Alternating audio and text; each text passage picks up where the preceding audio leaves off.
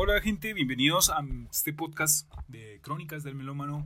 Soy oyente desconocido y, y bueno, no sé si debo presentarme, aunque pues creo que lo haré en cada, en cada, en cada entrada, en cada capítulo, en cada episodio lo haré. Sin embargo, para este primer episodio, que a la vez es la introducción al intro, considero hacer una, una presentación mía más extensa para precisamente esto, explicar un poco más la intención de este podcast. Como ya dije, soy oyente desconocido, conocido así en redes. He tenido, o tengo un blog, bueno, antes fue un blog, hoy en día es solo una página de redes sociales, que inició precisamente en estilo blog, escrito, hablando de música, al principio, principio simplemente cualquier tipo de música. Luego tuve el enfoque de hablar de música latinoamericana. Es por esto mi intención y mi motivación de hacer este podcast. La idea aquí es hablar un poco de las situaciones actuales de la música latinoamericana emergente, alternativa e independiente en las principales ciudades de, Latino, de, Latinoamérica, donde más podamos encontrar música. Algunos preguntarán, ¿y por qué música folclórica no? O música comercial, o música, bueno, como ya dije, la intención de mi blog siempre ha sido hablar de música independiente, alternativa, emergente, hecha en Latinoamérica. Obviamente, la música folclórica entra muchas veces dentro de lo que podemos catalogar independiente, pero esta para mí considero yo que merece un trato más especializado, más especializado. Sin embargo, cuando sea necesario mencionaré grupos de música folclórica y tropical y, tradicional, cuando sea necesario y lo haré con respeto, lo haré con la máxima investigación posible. Sin embargo, repito, y qué pena repetir tanto, la intención aquí es hablar principalmente de lo que podamos entender como música emergente, alternativa, latina, e independiente, hecha en Latinoamérica, valga la redundancia. Y bueno, vamos a empezar este capítulo con lo que puedo empezar solo, hablando yo solo y hablando desde lo que sé, que es esta ciudad, Bogotá. Pues he vivido toda mi vida aquí y por mi interés en la música, pues me atrevo a decir que sé lo que ha pasado con la música alternativa, independiente y emergente aquí en Bogotá. Para empezar, hay que remontarnos en los años 90, más o menos en esta época es la que considero o, muchos consideramos, fue cuando por fin se organizó, entre comillas, organizó la industria musical en Bogotá. Principalmente por la creación del Festival al Aire Libre, así es el nombre completo, Festival al Aire Libre Latinoamericano, creo que es, bueno, Festival al Aire Libre Rock al Parque, creo que es el nombre completo. Principalmente por la creación de este festival, pues eh, se, se, logró en los noventas al menos generar las bases de una escena. Pues obviamente ya venían grupos sonando, ya venían grupos creados, ya habían grupos que conocía la gente, pero fue Rock al Parque el evento y el espacio y el lugar que reunió al público y a los grupos que estaban sonando. Además, de motivar a muchos otros a, crecer, a nacer, a, existir, mejor dicho. Es así como conocemos y como crecieron y como nacieron grupos como Aterciopelados, 1280 Almas, muy querida aquí en Bogotá, Estados Alterados, La Derecha y varias otras más. Por el lado del rock, pues porque hay que decir que en los noventas primó, primaron, o bueno, reinaron dos géneros, que fue el rock y las vertientes, o más bien, o mejor dicho, lo que consideremos y lo que, lo que consideremos y lo que creen, entendamos por rock, mejor dicho.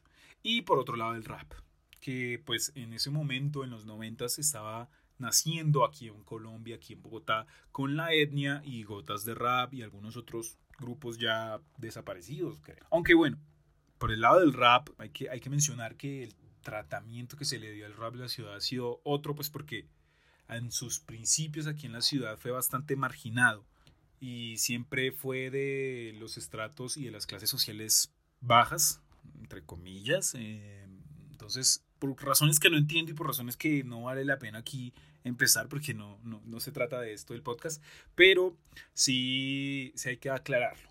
Con el crecimiento de estos grupos, eh, con el nacimiento de estos grupos también en, en Bogotá, con el rock, se crearon nuevos, algunos pocos espacios como bares sobre todo, en los que empezaron a tocar esos grupos y en los que empezó a haber más o menos un circuito muy cerrado, porque pues casi todo sucedía mucho en, en el centro de Bogotá. Más adelante, en el mundo, bueno, en el mundo no, porque en el mundo la electrónica viene sonando hace mucho, pero en Colombia llegó aproximadamente a finales de los 90 y a, fin, y a inicios de los 2000. Con la llegada de la electrónica y a su vez con, con los cambios que tuvo el rock aquí en la ciudad, se empezaron a crear otro tipo de cosas. Empezó lo que yo llamo la ola neotropical o la ola de la fusión, encabezados por Side Stepper, que creo yo que fueron los primeros en experimentar con estas músicas, con la electrónica, cumbia y algunos otros géneros tropicales.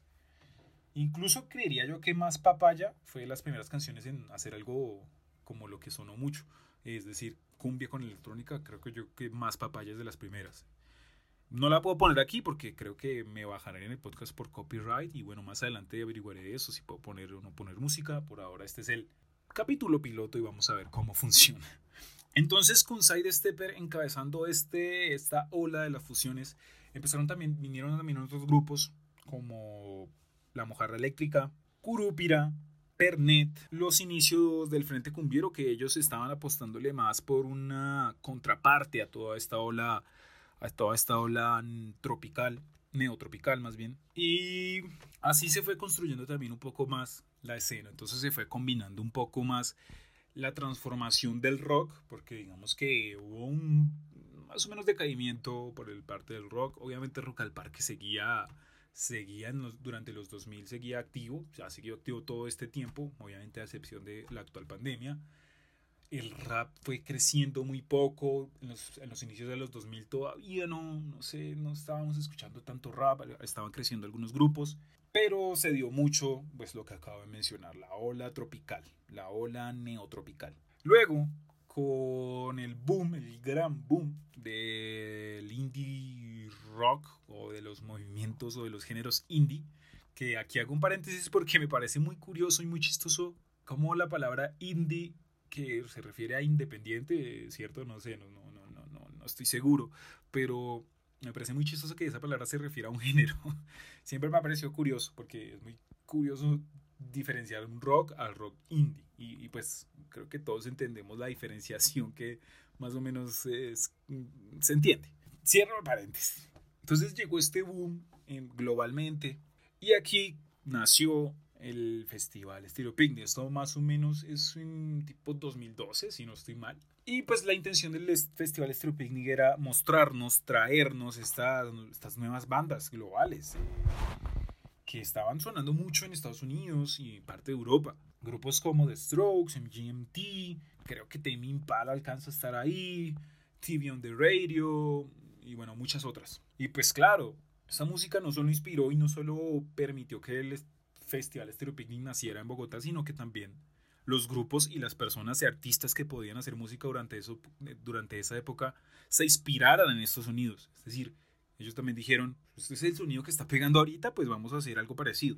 Entonces así también nacieron grupos muy importantes como Diamante Eléctrico, Messier Periné, Esteban, Pedrina y Río, Elsa y el Mar.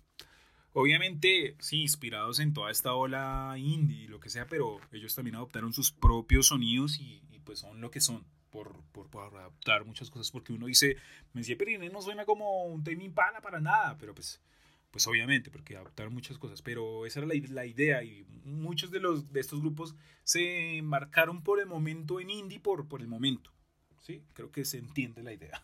Asimismo, entonces el, el Festival Esterbini fue creciendo con estos grupos, con la creación de algunos otros, con la transformación del rock a una modernización del rock, digámoslo así, con elementos electrónicos. También, es muy, también me parece importante destacar eso, destacar el, el sonido, porque el sonido también fue cambiando. Entonces empezó a sonar un poco más electrónico, más sintetizadores, menos solos de batería, menos solos de guitarra. El rap empezó también a sobresalir un poco, pero más en un, en un estado más disimulado, por así decirlo.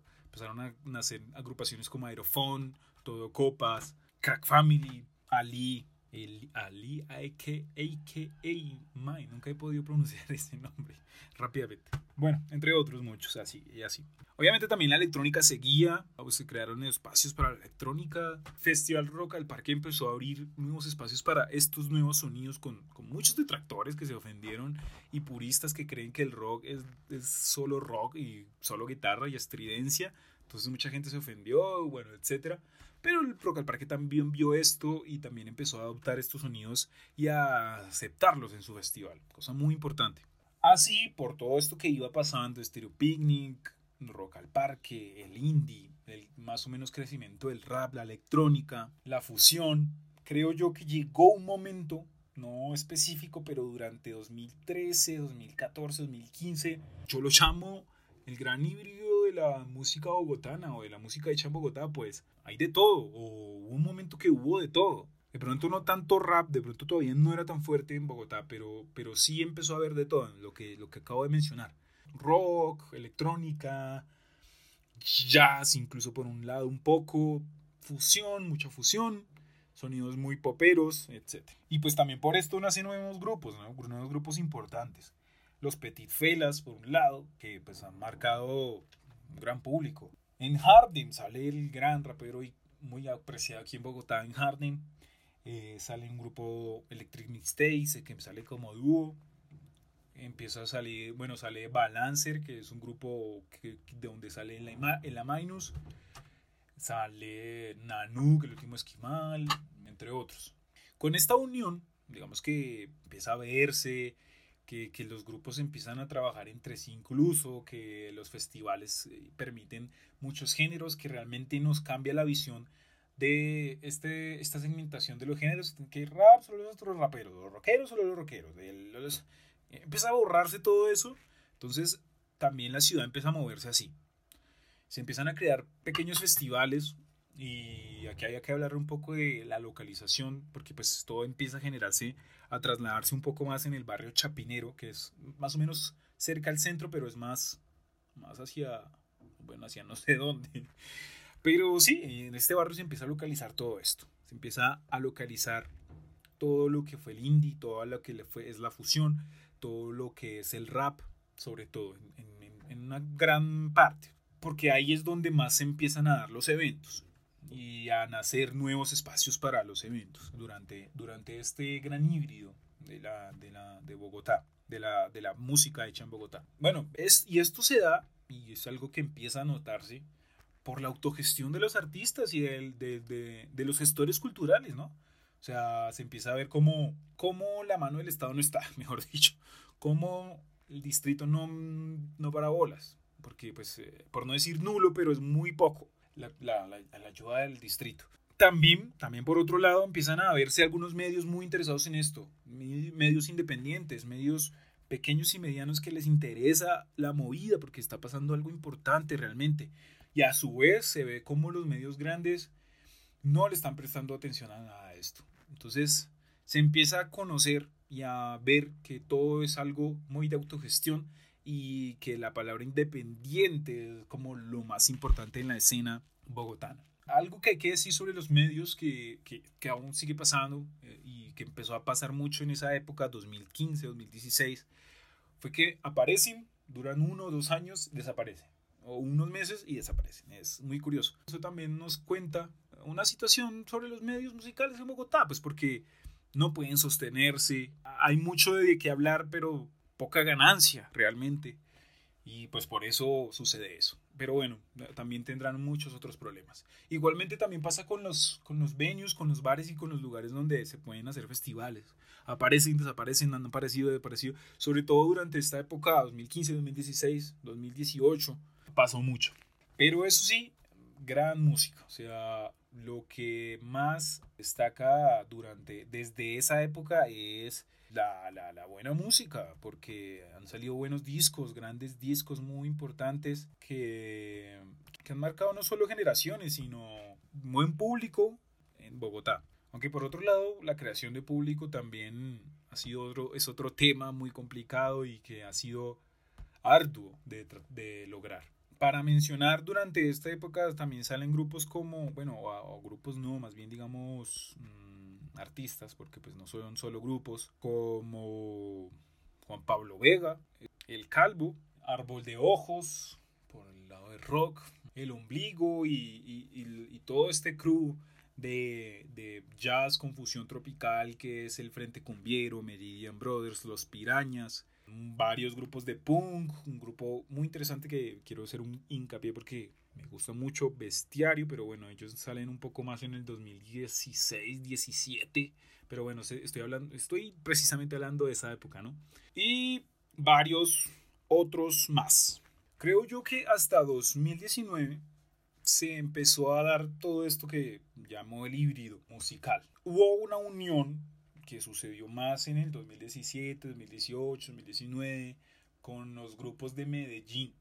Estaban viniendo mucho acá, nosotros en Bogotá los estábamos escuchando mucho, tenían, tienen, tenían y tienen muy buen público acá. Bogotá, habían intercambios, eh, Rock al Parque también traía grupos de acá, de Medellín acá a, Bogotá, a su festival, Festival de Picnic también alcanzó a hacerlo, entonces empezó a abrirse un poco más el circuito, no el circuito, no, empezó a abrirse un poco más, ¿cómo decirlo? El espacio, el espacio, sí, para, de, de Bogotá para grupos de otras ciudades, sobre todo Medellín, hay que admitirlo. El circuito no creció, el circuito hablando del circuito, el circuito no creció, nunca ha crecido mucho.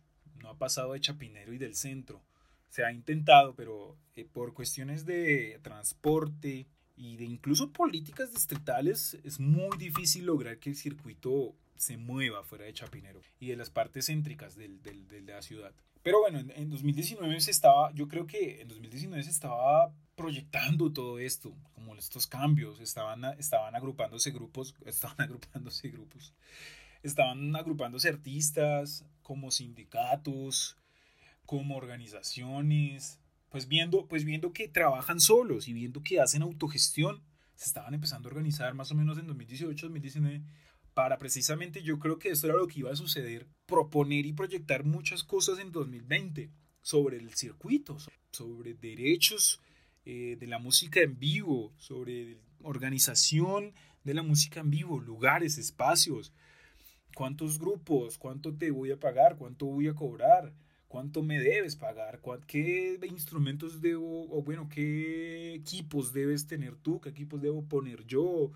Em, también otros problemas que acarran en cualquier escena, abusos en la escena, eh, personas abusivas, eh, abusos sexuales, abusos físicos, abusos psicológicos, eh, machismo, todo esto como que se estaba empezando a proponer y a, y a trabajar desde 2019.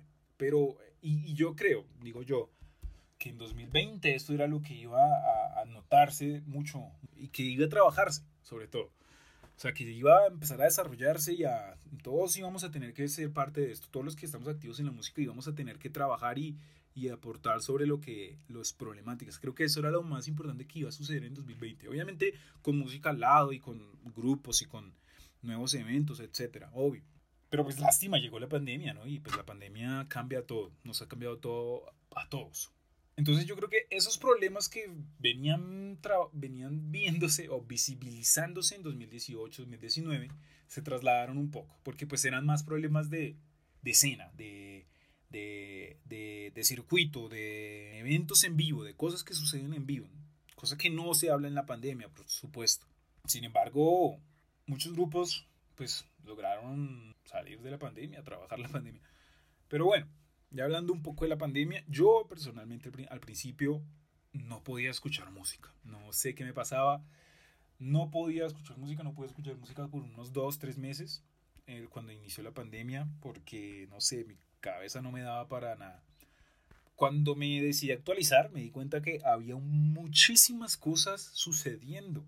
Muchos discos, mucha música y muchas personas trabajando en internet, TikTok, el boom de TikTok, mucha gente haciendo videos y cosas interactivas y virtuales, ¿no? Muy chévere eso, muy interesante porque pues no, como tal, deja, permite ver que el problema o uno de los problemas no es la creación musical, porque demuestra que los, que los artistas, sea como sea, hacen música y que eso es lo que quieren hacer y que eso es de lo que quieren vivir. Hay un ejemplo muy chévere que salió en, en pandemia, como a mitad de la pandemia, sí, mitad de la pandemia, como hace un año exactamente más o menos, que es el ejemplo del compilado de Incorrecto, el sello Incorrecto, un sello aquí bogotano muy interesante que tiene muchos artistas muy buenos y que ha trabajado muchos años también en, la escena y que pues ha propuesto cosas muy interesantes en la escena.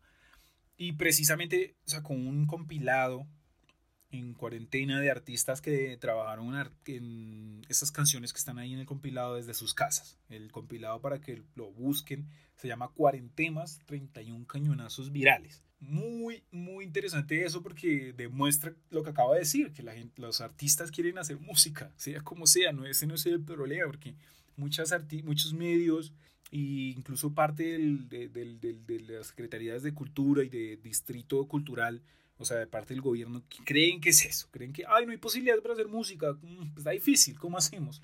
Ese no es el problema, gente. La gente puede hacer música de alguna forma, porque también, aparte de eso, por ejemplo, alguien que ha trabajado mucho en independencia y en, y en ¿cómo decirlo? Y en autogestión es el Frente Cumbiero. El Frente Cumbiero, pues creo que obviamente ha tenido apoyos que ha buscado él mismo, es que esa es la cuestión, ellos mismos, porque pues no es solo Mario, sino eh, todo el Frente Cumbiero ha buscado esos mismos apoyos por ellos mismos. Entonces, el, y pues lo demostró también en pandemia. Sacó dos, un EP con, el, con los japoneses, con un japonés que se llama Minjo Cruz Traders, y sacó un LP, que pues ya eran canciones que ya tenía trabajadas, pero pues igual lo logró durante la pandemia. Otro ejemplo, para seguir mencionando como ejemplos de lo que, de que, de que no se trata de que la gente no quiere trabajar y que no quiere hacer música, es el Calvo. El Calvo lanzó dos EPs muy chéveres que venían y que habría que comprárselos y, y él regalaba un cuchillo y todo y cada uno tenía su imagen cada, cada canción tenía su imagen, muy chévere. Eh, ese, ese, fue otro gran ejemplo. Y bueno, salieron varios discos, discos muy interesantes también, porque pues salió el disco de Haikimon, un productor reciente de rap, donde ese disco, ese disco, ese más reciente disco, pues muestra y demuestra, o expone más bien, varios artistas de rap de aquí de Bogotá, ¿no? Entre, entre mujeres y hombres. Y pues también salió discos muy llamativos y que, que, lograron como pegar duro como punk de piel camaleón, entre otros. Aquí mismo, incluso en pandemia, se remarca lo que ya acabo de decir, ¿no? Eh, ese híbrido, ese super híbrido que hay en, Bogotá de, música. Pero bueno, para hacer como un resumen a grandes rasgos, a grandes rasgos no, perdón, de una manera muy breve, es que primero hay una gran variedad de música en Bogotá desde jazz hasta música folclórica, incluso aquí hay varios sellos de música folclórica que impulsan la música de, de, otras regiones, pero desde aquí de Bogotá. Hay cosas muy populares, eh, en el sentido más literal de lo popular, es decir, de barrio, de, de nicho, todo dentro de lo alternativo, independiente y emergente, ¿no? Y hay cosas muy que, que, que ya se acercan a lo mainstream. Es decir, musicalmente estamos en un muy buen nivel. Y no solo me refiero incluso al independiente y alternativo, sino en general. Y en general Colombia también me atrevo a decir. Voy a poner otros discos de ejemplo y actuales para que también veamos eso. Por ejemplo, el disco de Harden es un discazo, el último. Un discazo, discazo. Briela Ojeda también sacó un disco, qué disco tan bueno. Diamante Eléctrico ha sacado un par de discos muy buenos. Y así, varios de los que ya he mencionado en todo, este, en todo lo que vamos a ver en el podcast. Entonces, eso para empezar. Ese, es como el primer punto de la conclusión. Hay muy buena música y variada. Y de muy buena calidad. Los problemas que se visibilizaban con los eventos en vivo están en stand-by. No es que se hayan quitado. Pero sí van a, van a volver y, y están volviendo con la reactivación. Sea como sea. Van a volver y otra vez nos va a pasar lo mismo y otra vez los grupos y artistas van a tener los mismos problemas frente a los venues, bares y lugares para música en vivo si no se soluciona de una manera colectiva, creo yo. Pero, por otro lado, considero que la clave está seguir trabajando en la autogestión también. Y que nos olvidemos, si alguien lo, lo está pensando, de la mano del distrito y del gobierno. Eso, de una manera muy breve, es lo que sucede con la música en Bogotá actualmente. Quizás esto tenga segunda parte porque la merece. Y creo que con cada ciudad va a tener segunda parte. Muchísimas gracias por escucharme. Eh, de verdad les agradezco a los que, los que hayan llegado hasta aquí, así lo hayan adelantado. De verdad, muchísimas gracias. Recuerden escuchar la música de los grupos que mencioné, compartirla, todo esto, comprar su mercancía. Su mercancía suena como su merch, su, su, bueno, sus, lo que tengan, su material. escuchar mucho su música, apoyarlos, a los más independientes sobre todo, por favor. Recuerden compartir este podcast, si pueden, si no les da como pena o pereza, no hay problema, pero los que puedan y los que les nazca hacerlo, se los agradezco de corazón, en serio. Muchísimas gracias de nuevo por escucharme. Síganme en mis redes, en las redes del blog, que estoy como Crónicas del Melómano en todas, Twitter, Instagram y Facebook. Me pueden encontrar ahí siempre hablando de música, siempre haciendo videos horribles sobre buena música. Y muchísimas gracias, en serio. Que la, que la conversación no quede aquí, porque pues esa, no es la idea. Quizás sí tenga la segunda parte, pero espero que la conversación la sigamos en redes.